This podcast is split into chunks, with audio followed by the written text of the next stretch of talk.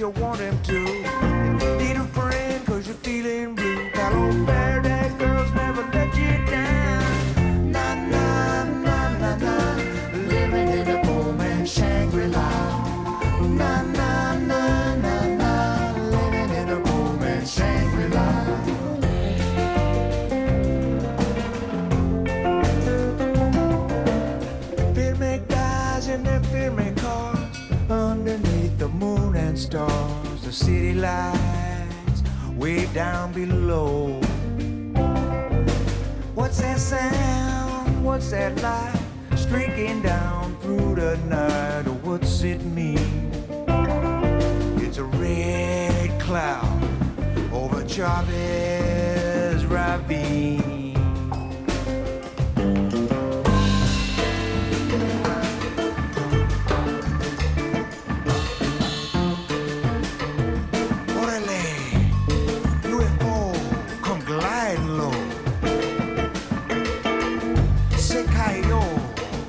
Chaves.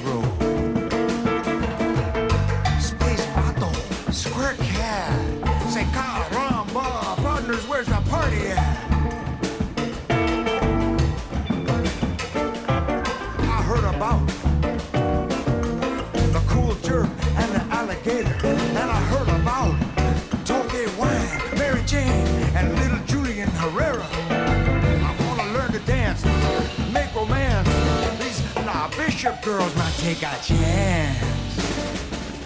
My friend said no. Be cool, bro. You want to dance slow. Learn to ask a mi hermana con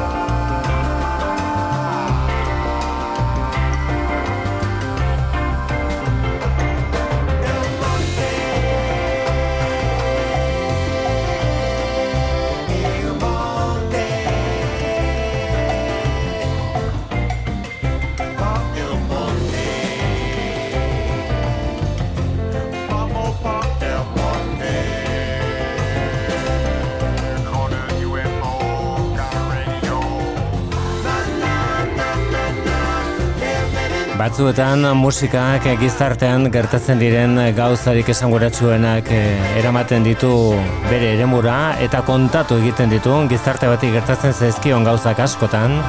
Gizarte horren musikan daude txertatuta adibideak eh, asko noski. Hau izan deteke horren adibide bat eh, honek Chavez Rabin du izena. Tokia, eskena tokia, Los Angeles Bertan bazen auzo latino bat, Chavez Rabin izenekoa. Eta, bueno, ba, industrializazioari edo horri lepuratu behar, behar akaso, baina, bueno, hainbat arrazoi egontzen Los Angeleseko auzo hori pixkanaka, pixkanaka, ahazten e, joan zedin instituzioek eh, gero eta baztertuago izan zezaten eta gainera horren e, bueno, hilabete batzuen ondoren Los Angelesek daukan baseball e, taldeak, baseball e, ekipoak edo klubak bertan ezarri zuen bere estadioa eta horretarako noski diskonen azalean komiki moduan azaltzen den bezala, auzo hori txikituta birrinduta gelditu zen. Hau Los Angelesen gertatu zen esan bezala, eta Raylan Peter Kuder izeneko aparteko musikari batek egin zuen kontakizuna Chavez Rabin izeneko diskoan. Gaztelera eta ingelesa guztartzen dira, disko honetan. Entzun dugun lehen da biziko beste horrek Poor Man's Shangri-La zuen izena. Bandola bait eh, estatuak prometituta zituen gauzak bertako biztaleen zat itxura hobea zaukaten eta gero iritsi zirenak eh, ikusita. Honek onda kallejera du izena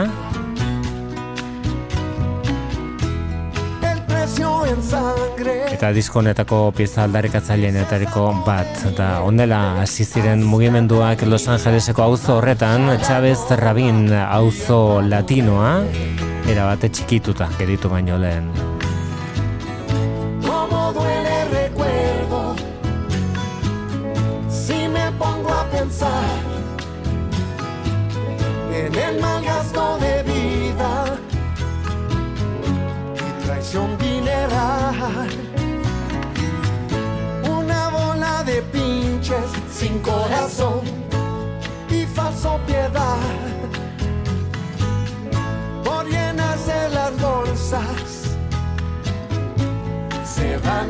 my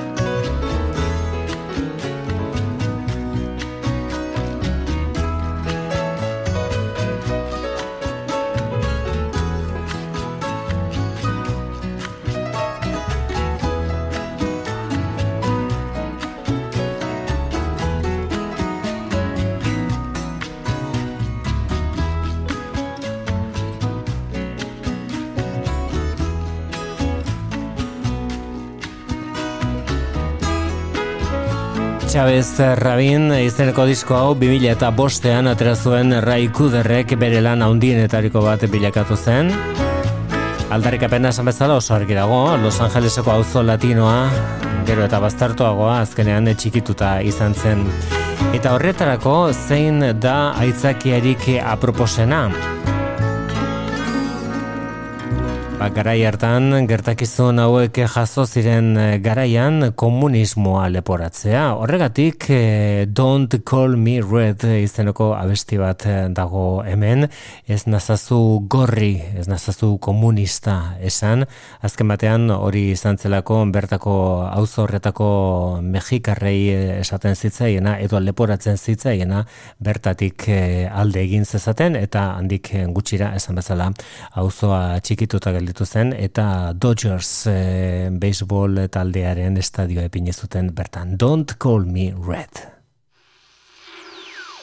Listen to Frank Wilkinson, a communist agent, explain his communist jargon.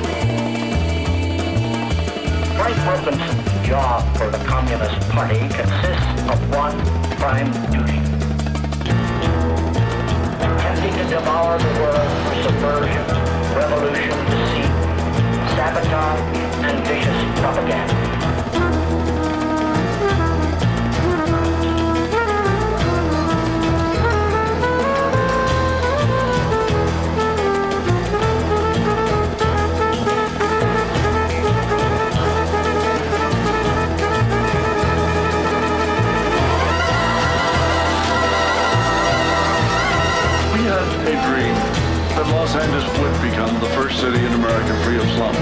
That's enough to send you to San Quentin. I was answering questions regarding rat infestation.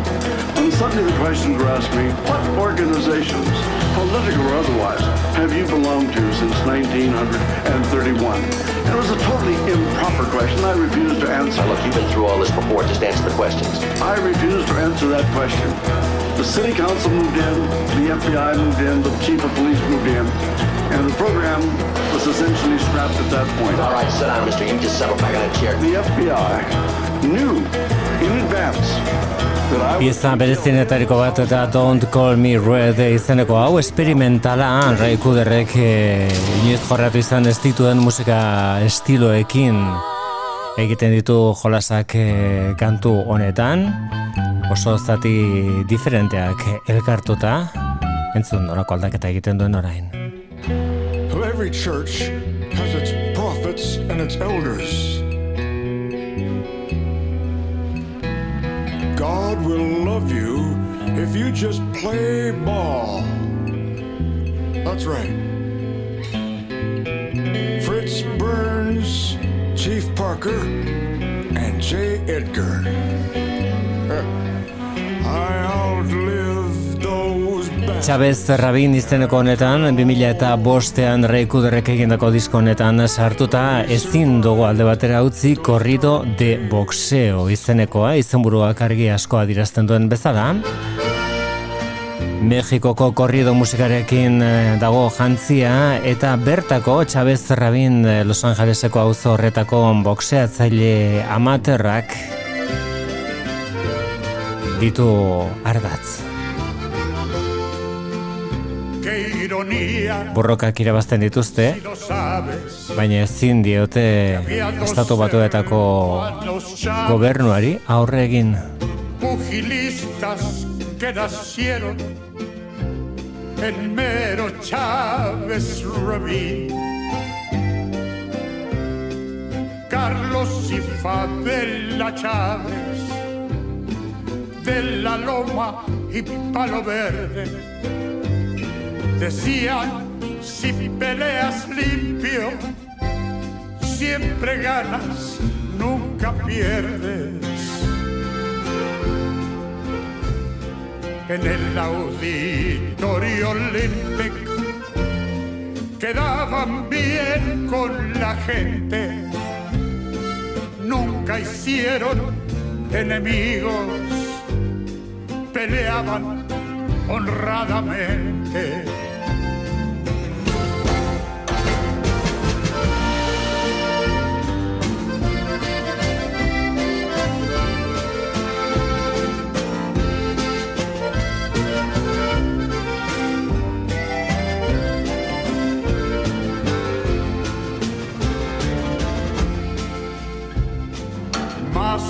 No pudieron ganar el pleito Chávez Reví. Se desecharon encima con mentiras hasta el fin. Se batieron en el lodo hasta que perdieron todo.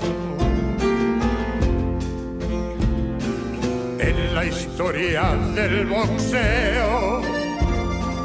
Has ganado o has perdido, pero en Chávez Reveal todo quedó en el olvido.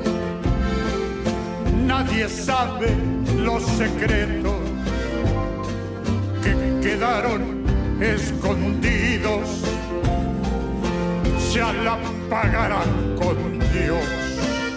Esa bola de bandidos.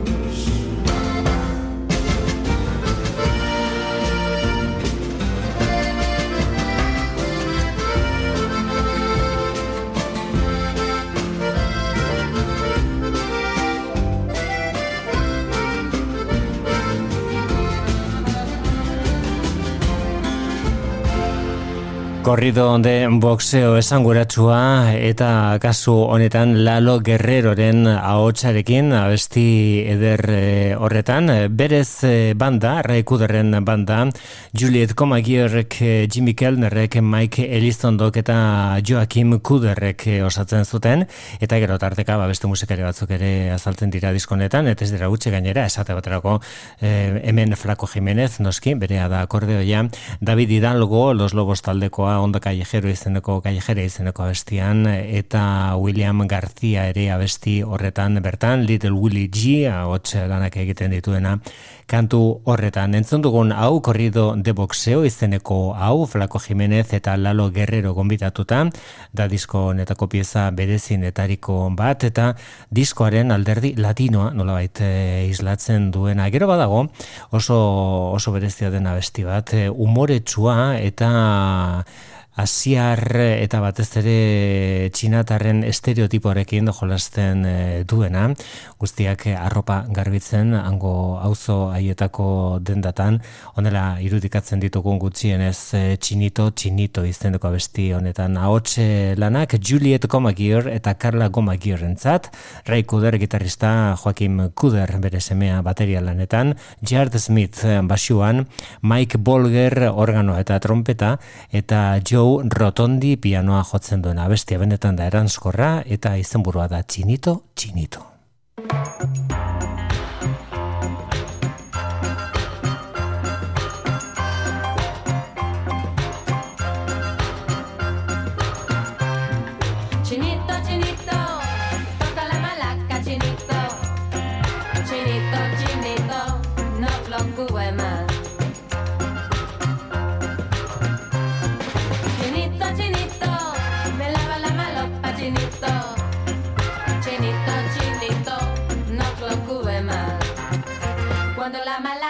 Mucho.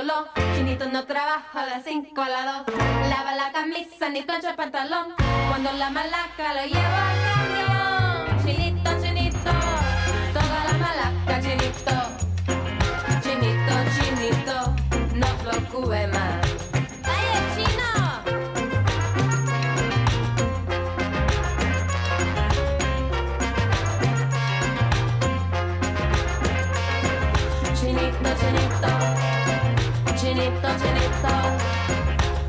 ッと。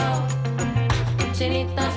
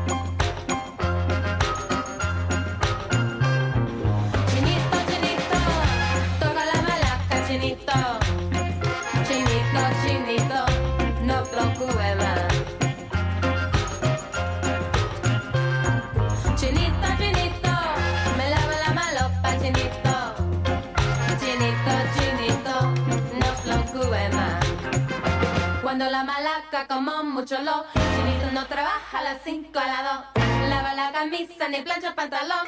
Cuando la malaca la lleva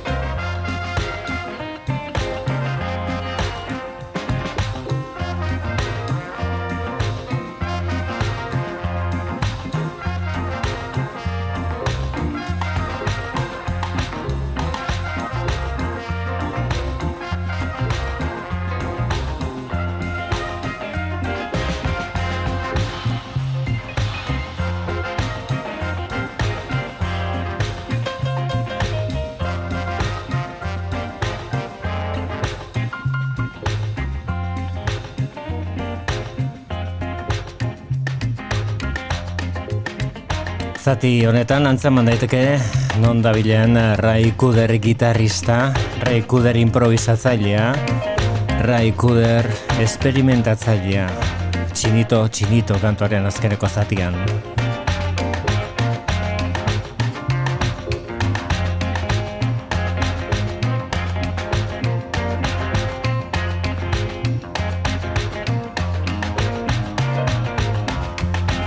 Three Cool Cats eh, izenekoan, beste gonbidatu bat lehen entzun dugun Little Willie G azaltzen da. Ahotxelan eta lehen bezala Juliet Comagier eta Carla Comagier. Baina gainera baita Michael Guerra eta Rudy Salas, ere? Abestiak Three Cool Cats du izena.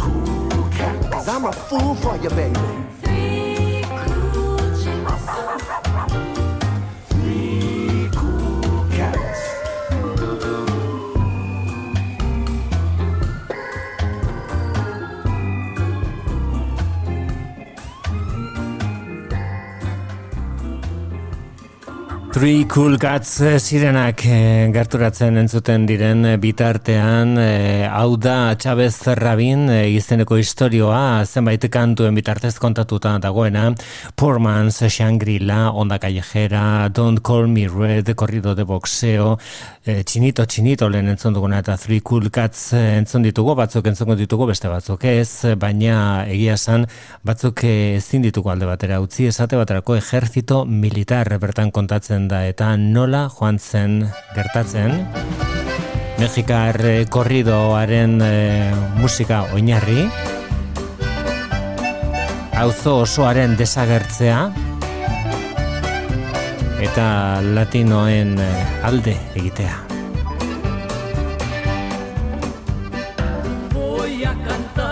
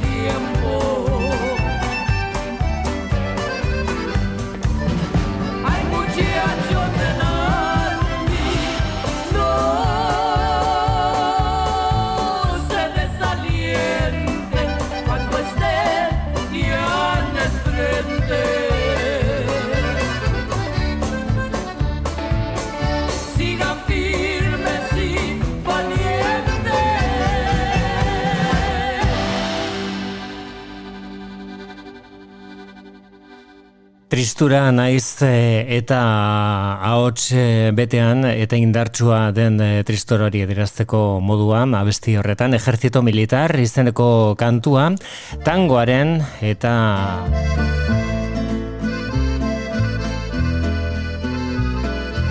eta rantxeraren erdibidean dugu abestia hau berriz ere Flako Jimenezen laguntzarekin. Kantuak eh, barrio viejo du izena eta berriro Lalo Guerreroren ahotsa da entzungo duguna hau da barrio viejo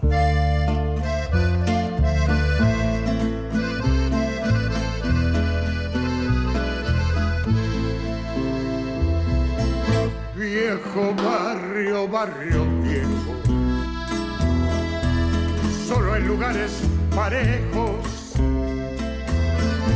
Donde un día hubo casa. Donde vivió nuestra raza. Solo quedan los escombros de los hogares felices de las alegres familias, de esa gente que yo quise. Por las tardes se sentaban afuera a tomar el fresco. Yo pasaba y saludaba y aparece que hoy huele ¿Cómo está doña Juanita? Buenas tardes Isabel.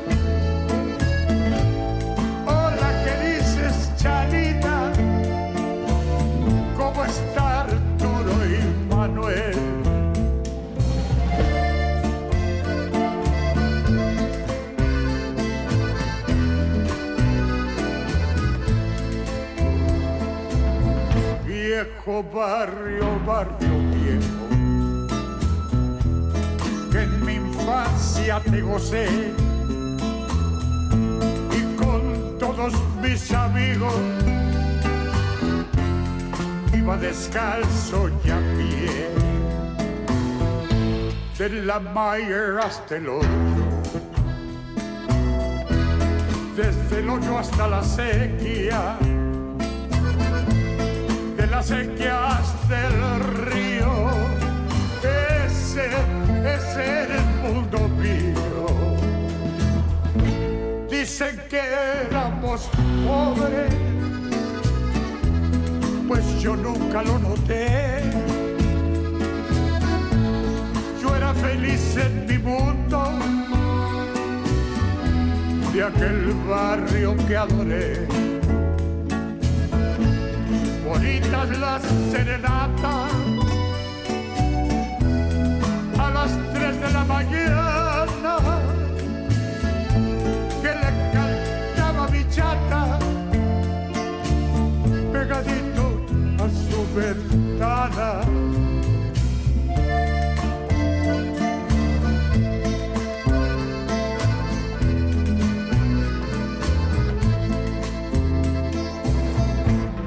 La calle del convento. Una casa destruida quedó como monumento al gran amor de mi vida. Pobrecito viejo barrio, cómo te debe doler cuando en nombre del progreso derrumban otra pared. Viejo barrio, barrio viejo, yo también ya envejecí. Y cuando uno se hace viejo, nadie se acuerda de ti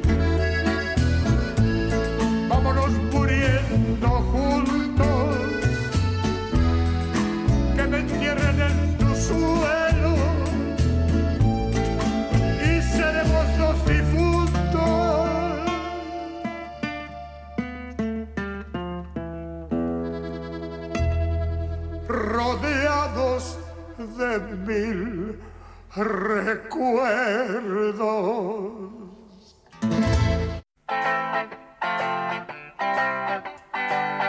Euskadi irratian, Portobelo, Asier León.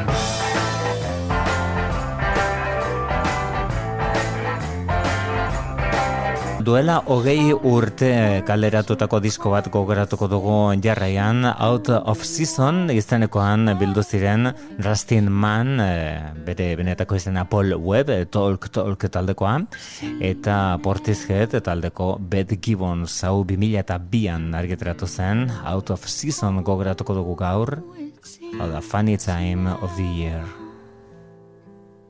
Falling like a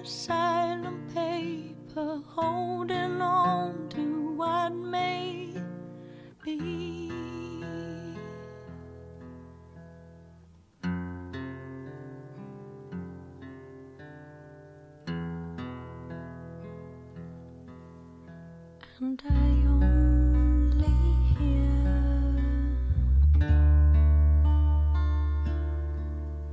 only hear the rain.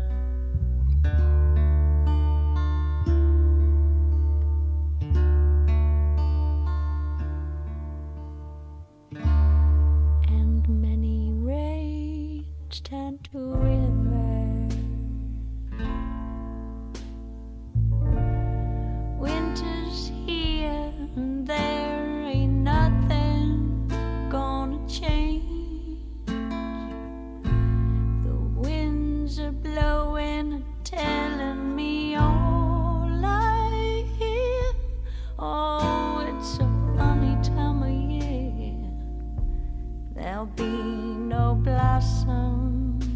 on the tree.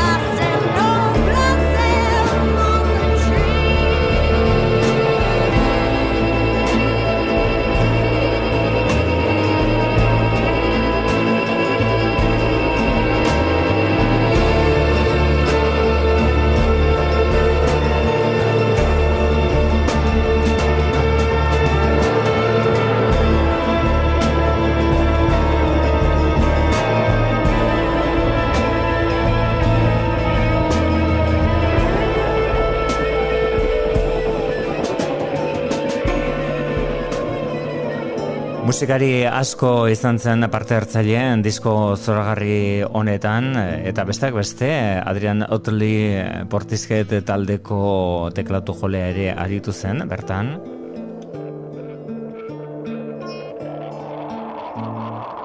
Funny Time of the Year zen abestiaren izenburua Beth Gibbons eta Rustin Mann edo Paul Webb eh, hori baitzen bere bere benetako izena Talk Talk taldea osatu zuenetako bat hau e, 2002ko urriaren amaieran argitratu zen eh, eta gaur e, ari gara gogoratzen Out of Season izeneko lan bikain ura benetan interesgarria mamitsua eta portizket talderen malenkonia gain ba, Paul Webbek ematen zion oso ukitu berezi bat ere zeukana. Honela zabaltzen zen, aize bolada batek ekartzen zuen Mysteries izeneko kantuarekin.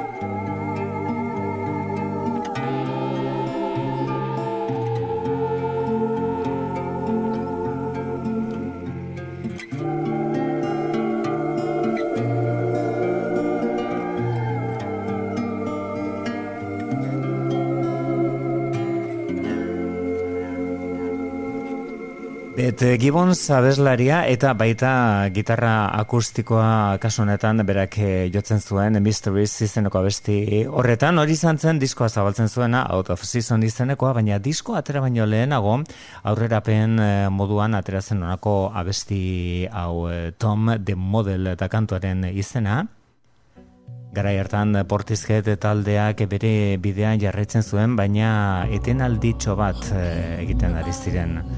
Beth Gibbons, Out of Season izenekoan, Rustin Mann, eh, Paul Webbekin bere alboan.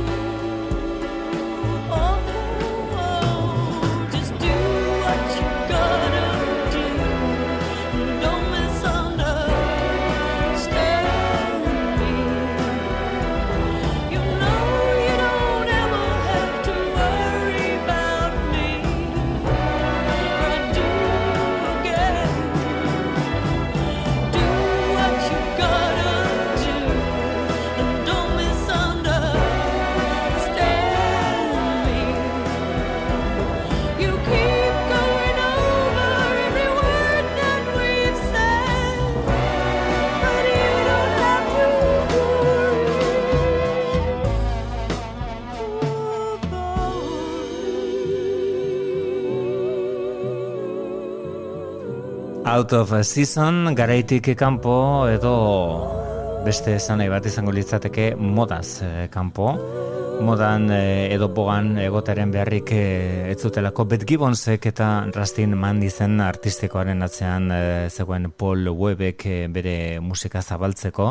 Eta haundia egiteko gainera. Etzen birarik egon, etzen eh, kontzerturik eh, eskaini, baina ondorengo urteetan eh, Bet Gibbonsek eh, disko honetako abesti bat edo beste bat ez ere entzun dugun eh, Tom the Model izeneko hori zuzenean ere eskaini zuen. Hau da Romance izenekoa, hemen eragin nabarmena Billy Holidayren da.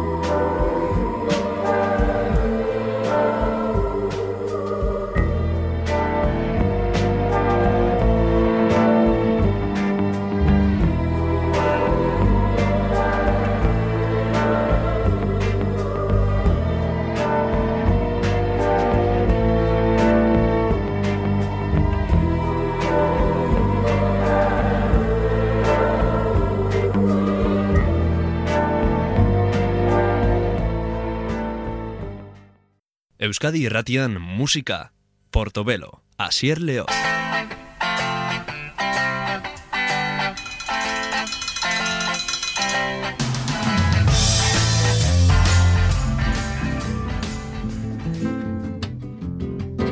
Ah, oso oso lan berezia da 2000 eta amarrean atrazuen Howie Gilb eh, musikaristatu batu harrak, eta alegriaz eh, ipinizion izanburu.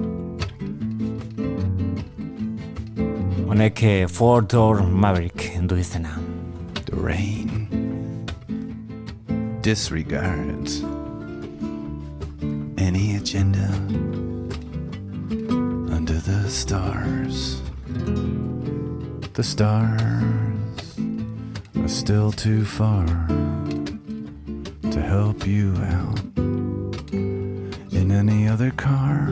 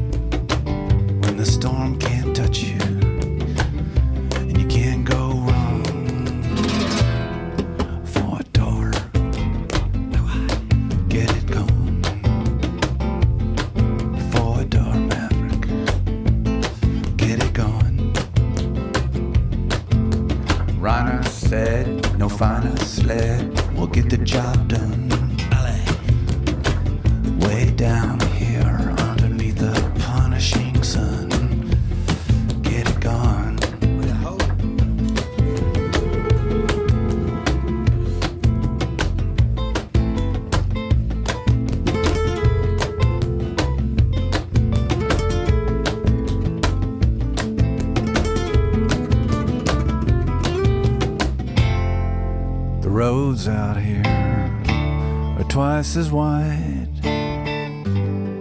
When it rains, it pours. And then we slide. Diskoren azalean, Julio Romero de Torresen eh, Margo bat, alegrias, eh, Margo horren izenburua, eta hortik noski diskoren izenburua. Ere flamenko ukitu hemen nabarmena da, naiz eta Arizonan eh, sortutako musikarik baten eh, eta bere bandaren lan emaitza den eh, hau, alegrias izenekoa How We Gelb Giant Sand taldeko abeslari eta komposatzaile zenak egindako diskoa. 2000 eta amarrean esan bezala. Hori baino lehenxeago, lau urte lehenago, Snow Angel Like You izeneko disko zoragarri bat egin zuen, gero gogoratuko dugu. Gospel eh, eta espiritual beltzekin jantzietako lan eh, bikain bat Voices of Praise eh, talderen laguntzarekin. Hemen berriz flamenkoa da ardatza, baina hori bai, estatu batuetako basamortotik hartuetako doinuekin doztartuta. Horrego honetan, piano oinarri Lost Like a Boat Full of Rice. How Gelb eta A Band of Gypsies.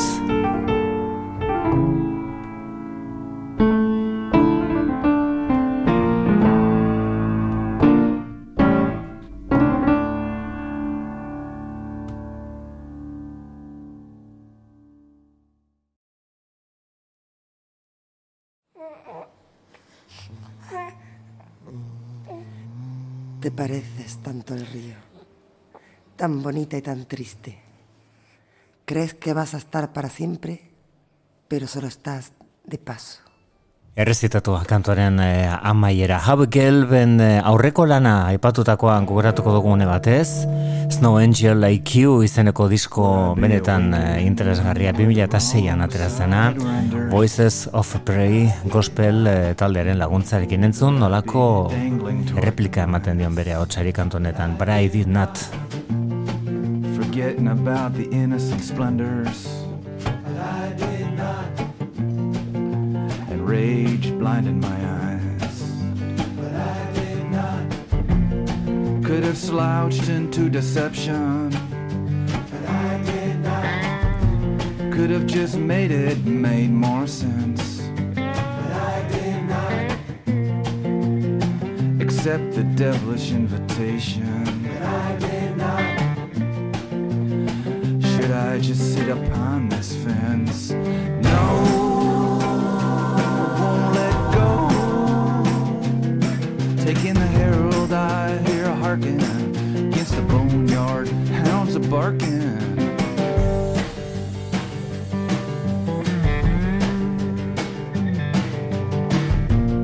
Almost went to bed just hating it. Almost managed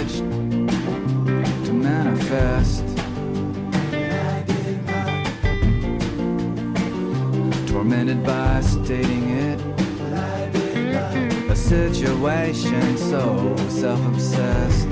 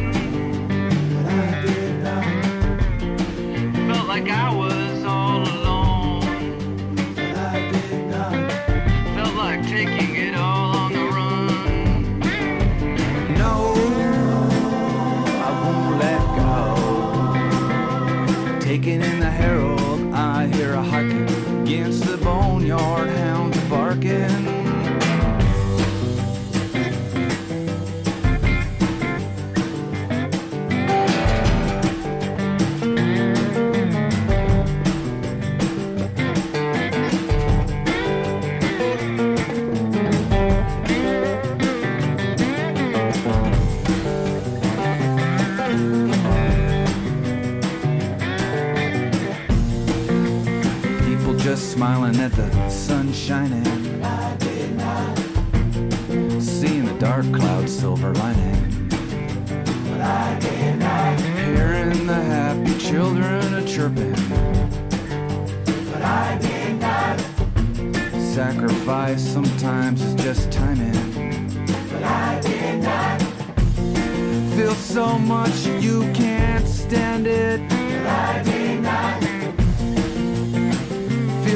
Love that lives inside it. But I did not.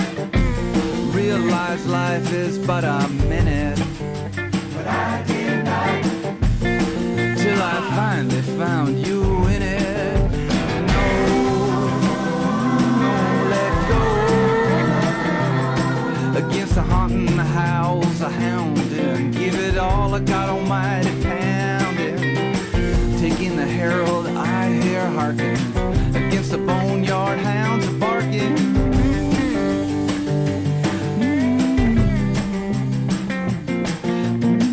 2006a zen, Giant Sand taldean egindakoak eh, eginda, Arizonako Howie Gelb sartu zen eh, gospel eh, taldenekin, Voices of a Praise izenekoarekin abenturan. Johnny Cashen omenezko lan bat eh, omen zen buruan eh, zeukana, eta azkenean hau atra zen Snow Angel Like You lan, eh, lan bikaina benetan, baina gaur gogoratzen ari garena da Alegrias izenekoa.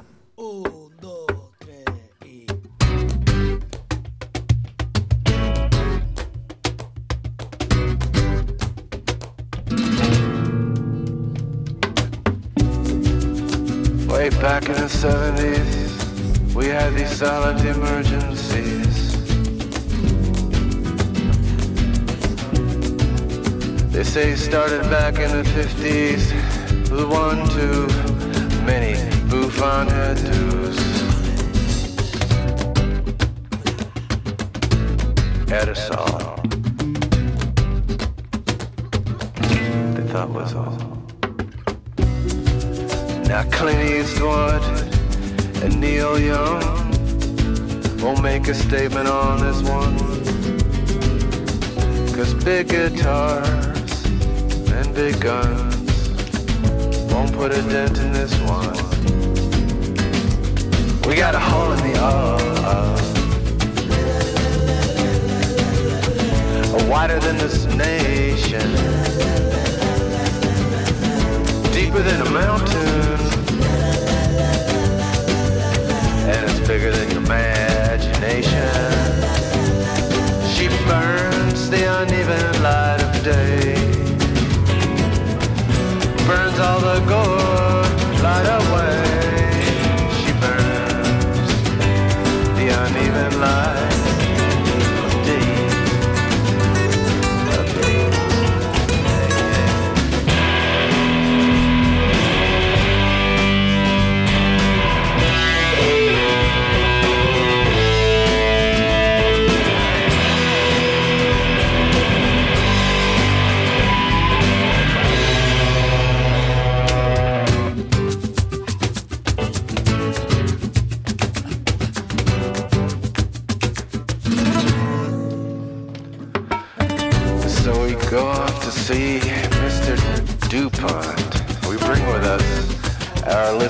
He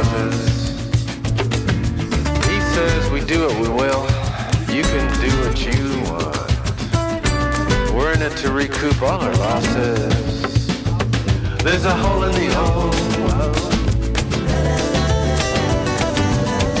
A deeper than this, a mountain is wider than this nation. It's way bigger than your imagination. And it burns the uneven light of day.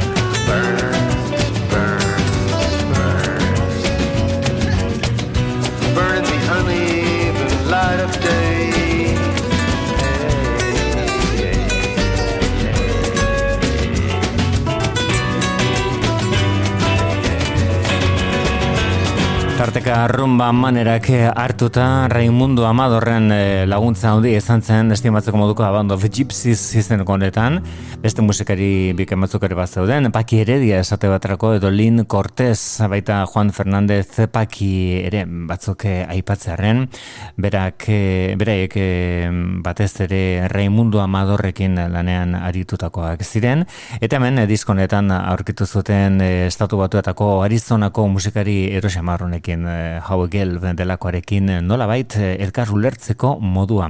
Eta hori, batzuetan gazteleraz kantatuta gainera. Honek The Ballad of Lole Immanuel du izena.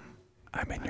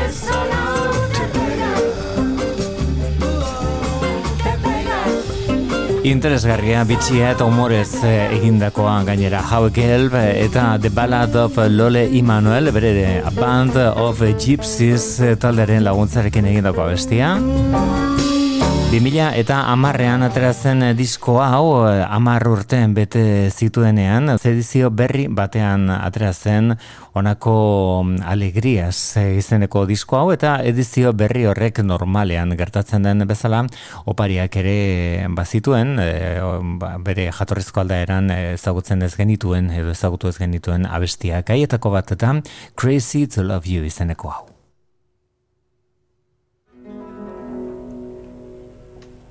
I had to go crazy to love you.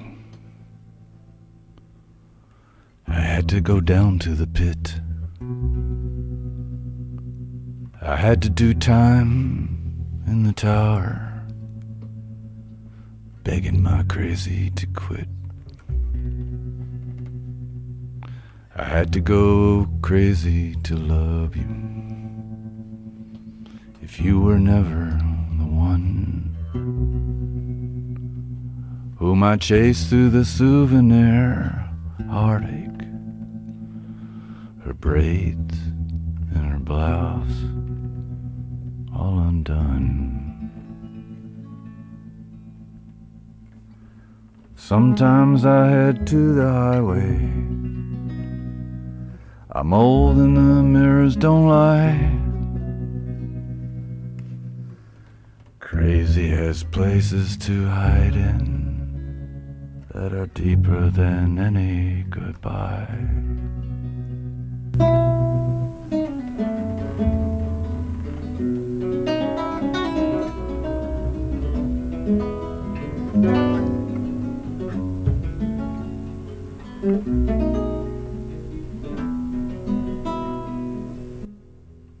I had to go crazy to love you. I had to let everything fall. There had to be people I hated. There had to be no one left at all. I'm tired of choosing desire. I've been saved by a blessed fatigue. The gates of commitment unwired. And no one trying to leave. And sometimes I head to the highway. I'm old and the mirrors don't lie. Crazy has places to hide in that are deeper than any goodbye.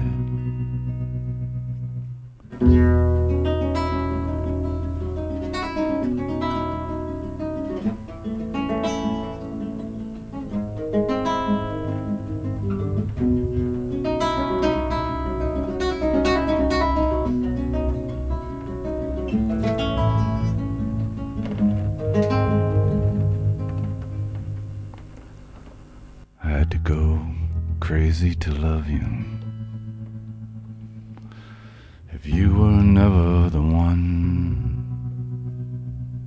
whom I chased through the souvenir heartache, her braids in her blouse.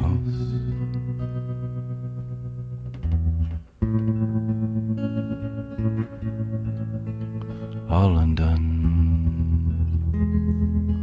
Pentsa daiteke hau gelbe liluratuta zegoela Raimundo Amadorren eh, artearekin, hori izan daiteke hitzek egokiena, baina hori egia izan da ere, alderantziz ere gertatzen zen eh, Raimundo Amadorrek biziki maite zuen jaue gelbe zuen, jaue gelbek zuen eta daukan eh, kantatzeko modua, ia errezitatua beste honetan Crazy to Love You izeneko honetan bezala, eta konposaketa lanetan, bueno, horrentzun dugu Raimundo Amadorren gitarra naiz, eta esan eh, abestiaren soinu kalitatearen gainetik ipini zuten bere garaian eh, Raimundo Amadorren gitarra zati horiek sartzea, nabaritzen da, nola zati horiek sartzen direnean soinu gehiago ere sartzen den, Ba hemen ere, bera da komposatzaile nagusia, A Band of Gypsies taldeko buru bezala honek Rain and Thunder antu izena.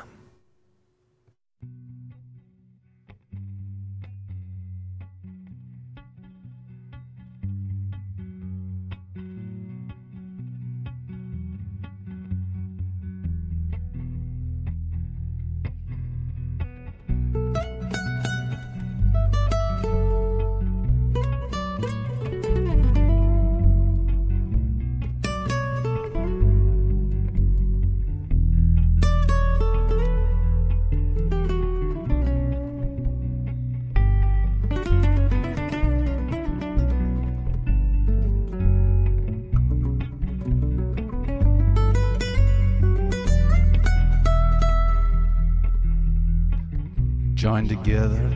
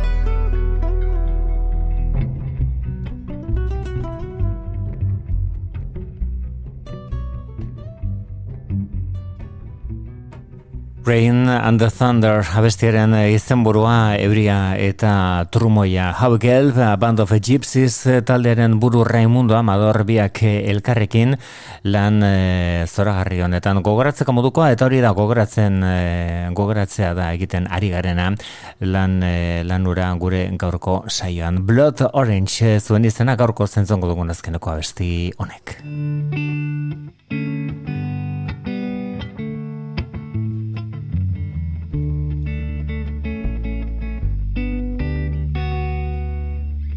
See the sky broil in the color of a blood orange. I hear the cracking singe of the front metal screen door hinge. Staring at each other with a half lit stone cold glare. Then falling to each other like the other is never even ever there.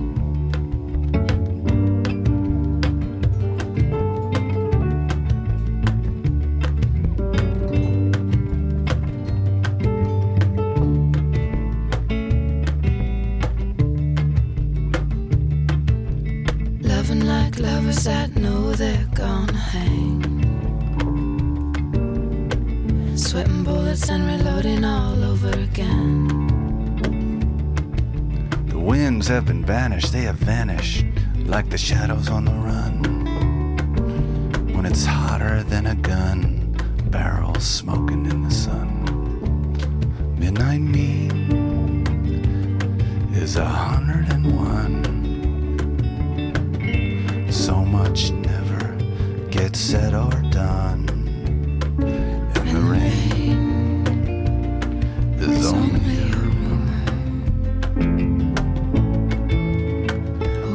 before it's begun.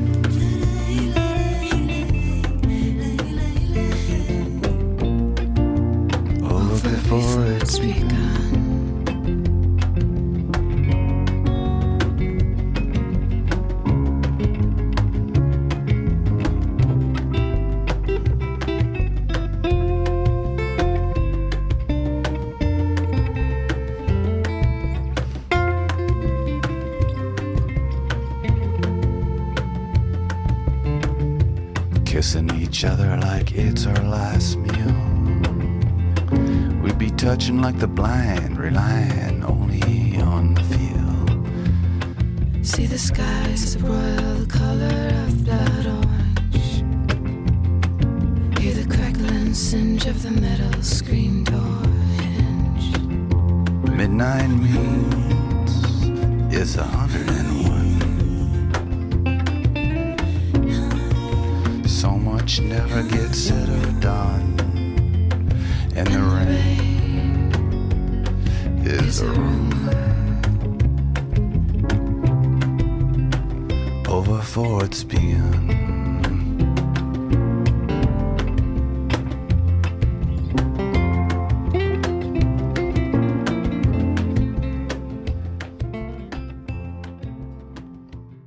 Euskadi irratian musika, Portobelo, Asier Leoz.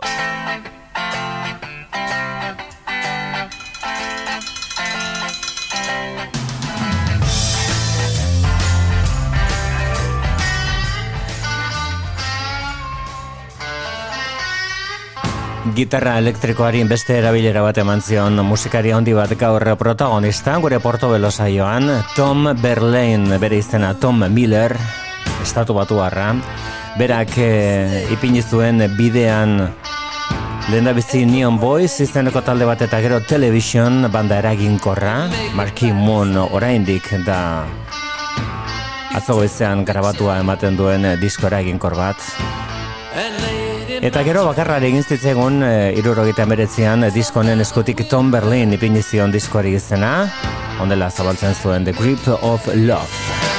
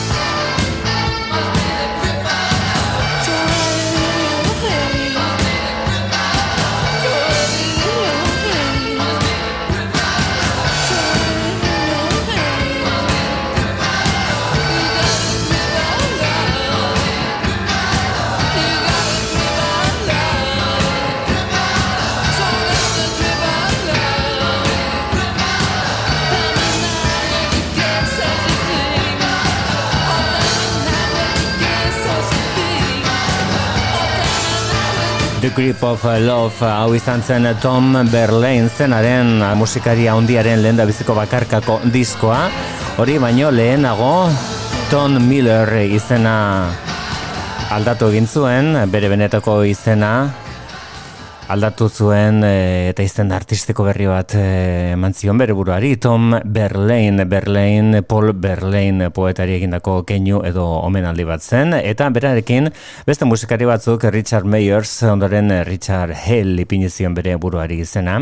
Eta Billy Fika bateria jolea izan ziren Neon Boys taldea osatu zutenak Tom Berlainekin, Berlain noski gitarrista Bigarren gitarrista bat sartu zenean Richard Lloyd bere izena, orduan eh, osatu zen Television.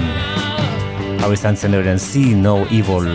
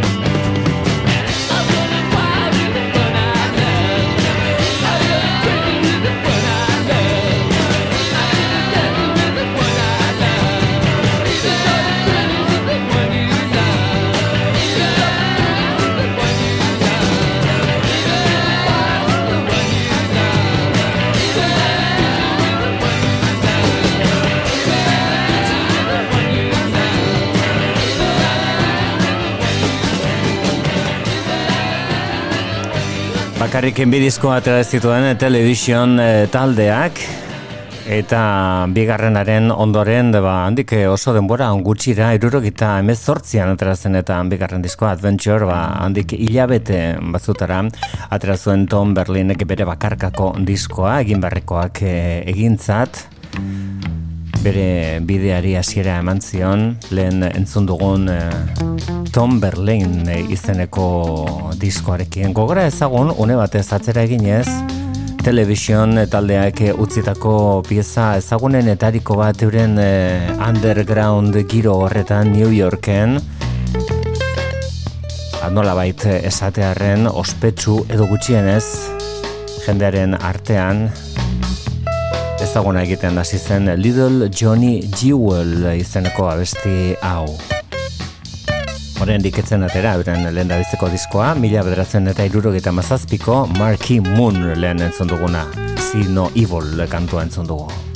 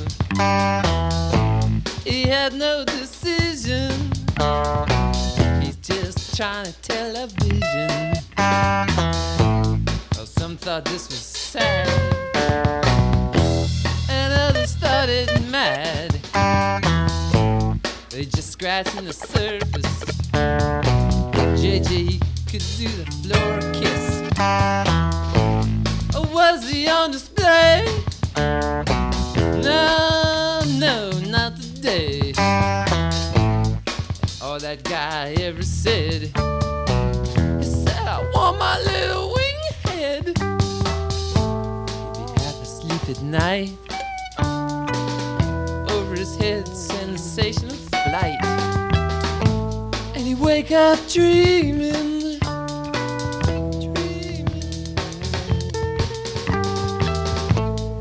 Run down to the airport. The rush, the roar. Crouched down behind the fence with a chest full of lights. Then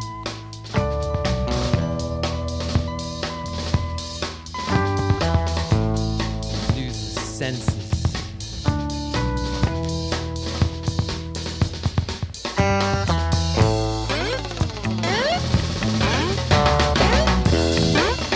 Harridura sortu zuen eh, Little Johnny Jewel izeneko pieza honek esan bezala New Yorkeko underground giroan. Irurogeta mazazpian atera zen television taldearen lehen dabizteko diskoa Marquee Moon izenekoa. Eta jakina disko horretatik perla bat eh, berreskuratzerik baldin badago. Diskori izena ematen ziona da Marquee Moon, irurogeta mazazpian television.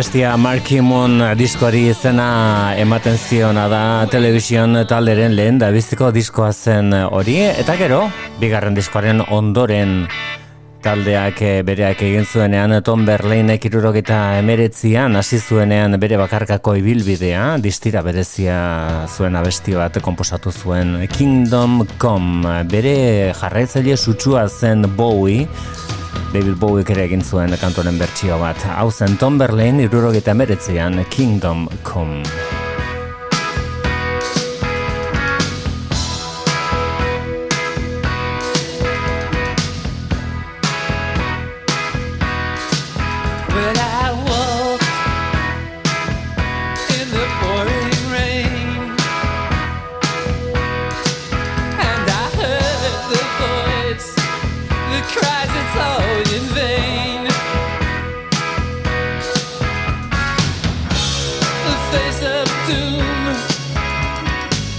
was shining in my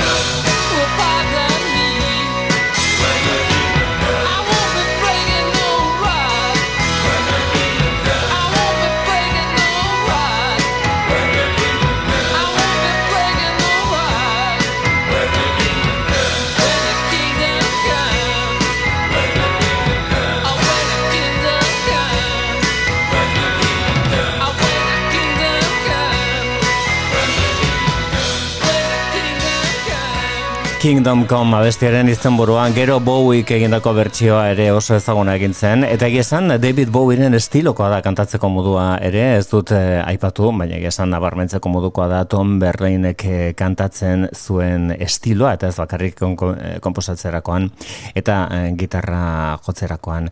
Hori zen bere lehendabiziko lana bere estraineko bakarkako lana Tom Berlain zen diskoren izenburua eta bertatik berreskuratuko dugu kantu inspiratuenetariko bat Souvenir for from a Dream.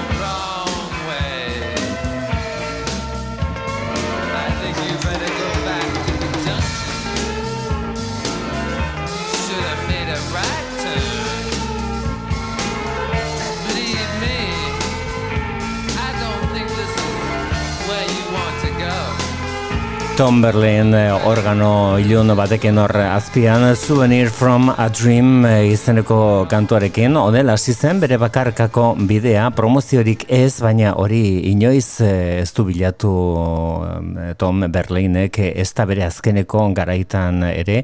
Ez da television taldea itzuli zenean laurogeita mabian ere.